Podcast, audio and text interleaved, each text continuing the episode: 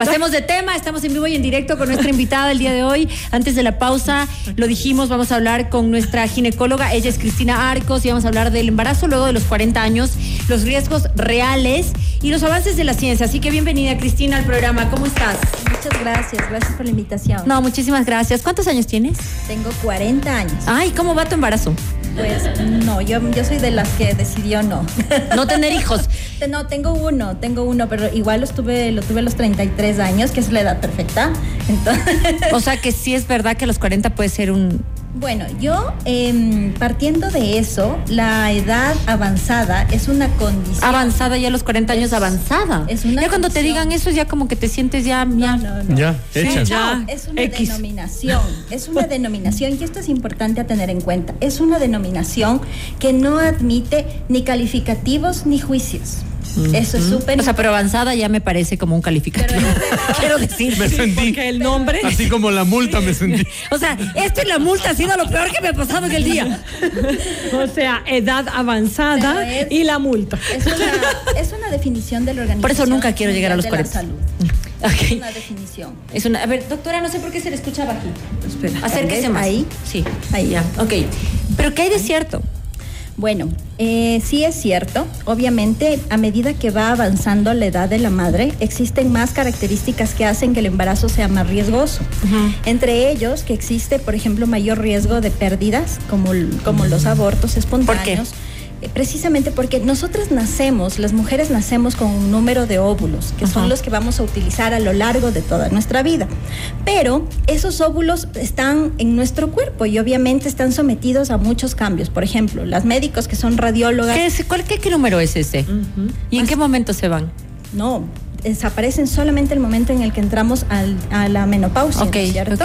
Entonces ya no vamos a tener una reserva ovárica que nos permita tener hijos. Pero estos óvulos estuvieron presentes desde que fuimos eh, bebés, ¿no? Ah, el número de óvulos, ok. Entonces, estos óvulos... Crecen con nosotros, por eso se envejecen. con nosotros y envejecen con nosotros. Mm. Entonces, si tu bebé nace cuando tú tienes 35 años, tiene 35 años el óvulo que fue utilizado para que nazca tu bebé.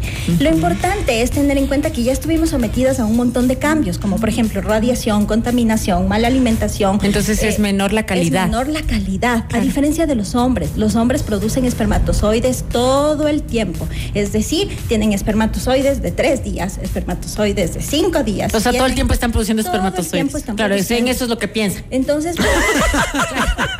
ahí está toda la energía. Ahí está toda la energía. Producir espermatozoides. Está demostrado que obviamente por sus características fisiológicas, los hombres tienen eh, esa producción de espermatozoides y también mayor actividad sexual, ¿no es cierto? De necesidad de, contacto sexual. Es por eso, esa es la razón. Ahora, sin embargo, es lo que yo te quería decir. Y Sobre la ciencia y los avances, claro. Quiero, quiero dejar esto súper claro. Nosotros como médicos no estamos llamados a juzgar a nuestra paciente. ¿Me entiendes? Entonces yo no puedo coger y decirle a una paciente, no, mira, tú tienes 45 años y es terrible que estés pensando en embarazarte. ¿Cuál es nuestro papel? Asesorar. ¿Cierto?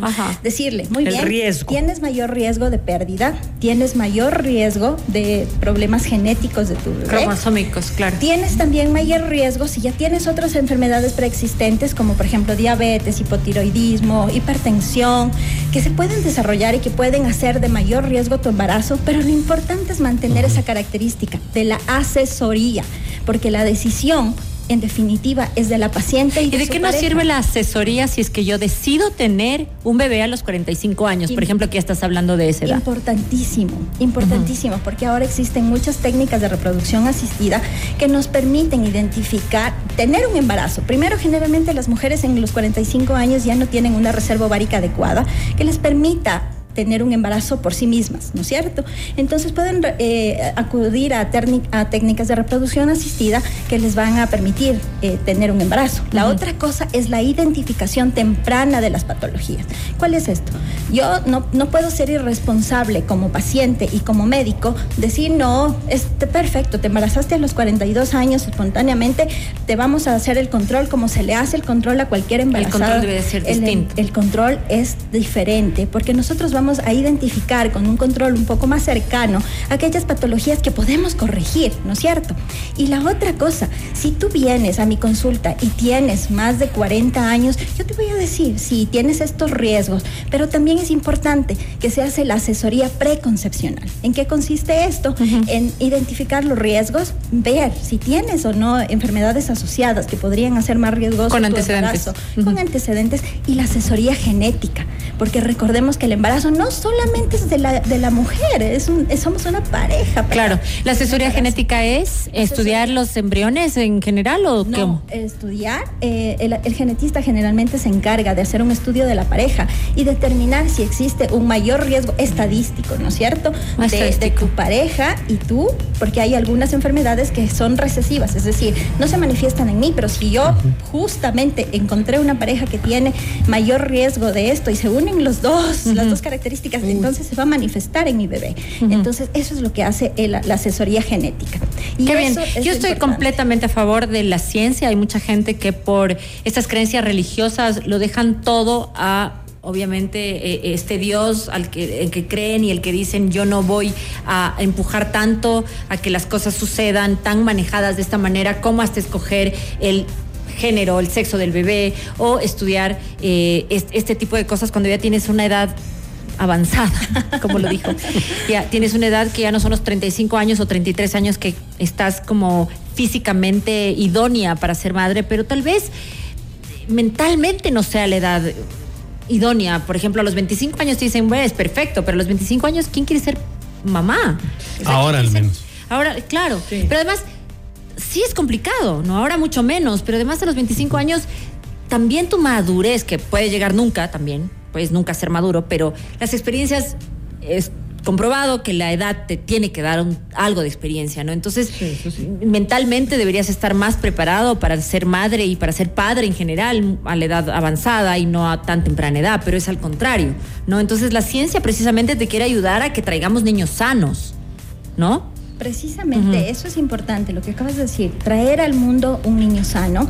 Y también es importante tener en cuenta de que nosotras debemos tener eh, en cuenta que ahora las mujeres hacemos muchas otras cosas que lamentablemente nuestras predecesoras no tenían la capacidad de hacer.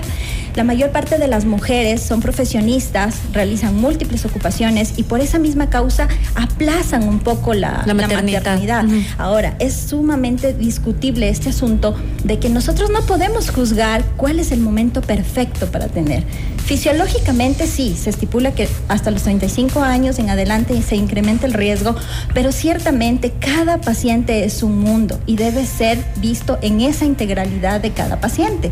Entonces es muy importante, yo venía en el taxi escuchando tu entrevista y decía que en verdad uno como médico no puede coger y decirle a la paciente, no, ya estás tarde, ya estás tarde para qué, ya estás tarde para qué. Pero te lo dicen. Claro, pero no debería ser así. No debería ser así. No debería pero es que no hay empatía también en muchos médicos. Es que eso es importante porque lamentablemente en algún momento se pierde eso de acordarnos que nosotros no somos los que tomamos la decisión, nosotros asesoramos y ese es nuestro papel.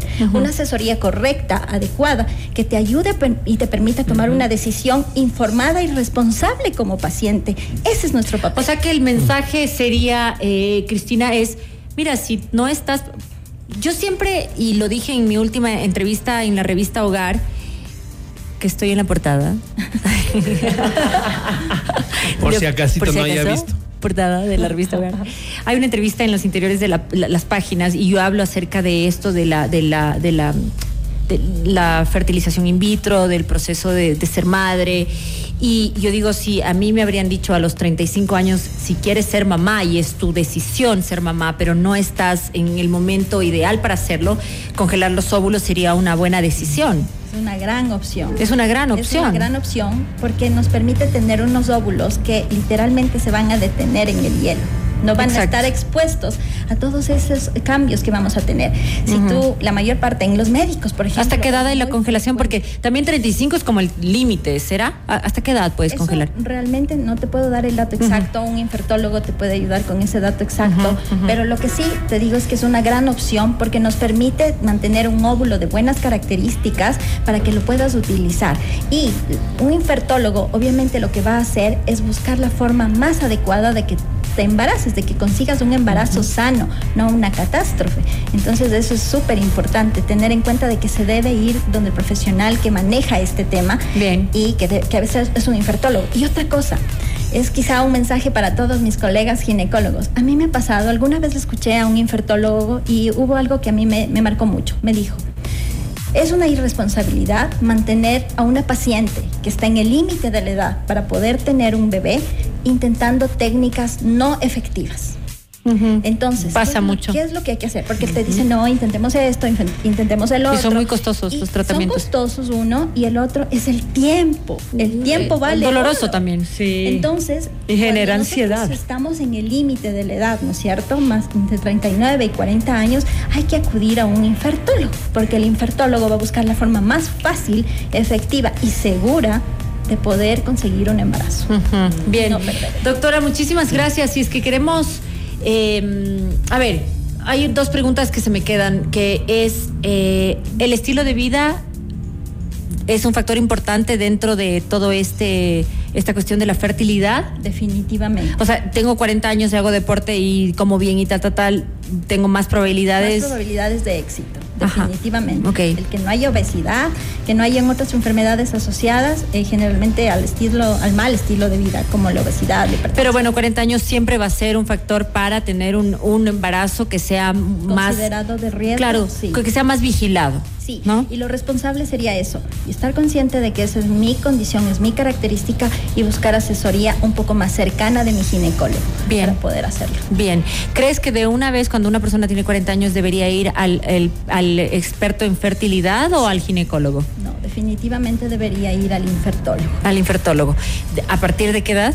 A partir de los 40 O años, cuando ya veas que 39 estás años. tratando de, tener hijos y no los, y que no no, los no estás lo teniendo. consigues. Ajá. Sí, definitivamente. Se considera que el Por lo que tú acabas de decir, ¿no? Que escuchaste a un Infertólogo. infertólogo decir que, Claro, que- que es apena mucho que la gente siga tratando cuando ya ven que evidentemente hay alguna cosa que no está funcionando, porque ¿no? hay que investigar la causa. Y la otra cosa que es también muy importante, tener en cuenta de que siempre debemos mirar a nuestra paciente e infundir en ella un concepto optimista, cualquiera sea la condición que le aqueja. Es importante hacer una asesoría correcta y saber guiarle para que Ujú. pueda conseguir su deseo, que es de ser mamá. Bien, muchísimas gracias. Un abrazo, Cristina. ¿Cuáles son tus redes sociales o el número telefónico donde podemos contactarnos contigo si queremos más información? Bueno, me- nos pueden encontrar en el Hospital Bozán de Esquito en el número 400-7100. Listo, mucho 400-7100. Hacemos una pausa y regresamos. Si te perdiste este live, recuerda que siempre quedan grabados en nuestro canal de YouTube. Un abrazo, ya volvemos, no se vayan. Gracias.